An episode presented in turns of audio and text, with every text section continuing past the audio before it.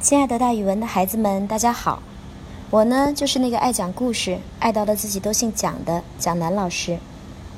今天要给大家讲的成语故事叫做“桃李不言，下自成蹊”。这个成语说的是我们国家西汉的时候，有一位勇猛善战的将军，名叫李广。他一生跟匈奴打过七十多次仗，战功卓著，深受官兵和百姓的爱戴。李广虽然是一个将军。统领着千军万马，而且是保卫国家的功臣，但是他却一点傲气都没有。他不仅待人和气，还能和士兵们同甘共苦。每一次朝廷给他的奖励，他首先想到的是他的部下，于是就把那些赏赐通通都分给官兵们。行军打仗的时候，遇到粮食或水供应不上的情况，他自己也和士兵们一样忍饥挨饿。打起仗来，他身先士卒，英勇顽强，所以人们都很崇拜他。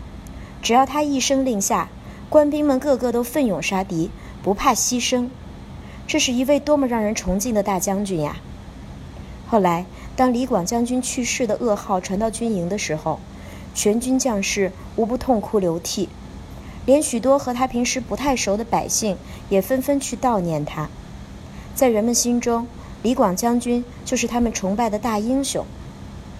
汉朝伟大的史学家司马迁在为李广立传的时候称赞道：“桃李不言，下自成蹊。”意思是说，桃李有芬芳的花朵，甜美的果实，虽然他们不会说话，但仍然会吸引人们到树下赏花尝果，以至于树下都走出了一条小路，说明去的人之多，喜欢他们的人非常多。李广将军就是这样，他以他真诚和高尚的品质赢得了人们的崇敬，所以“桃李不言，下自成蹊”这个成语就流传了下来，比喻为人真诚，严于律己，自然会感动别人，自然会受到人们的敬仰。好了，今天的成语故事，蒋老师就给大家讲到这儿，孩子们，咱们明天再见哦。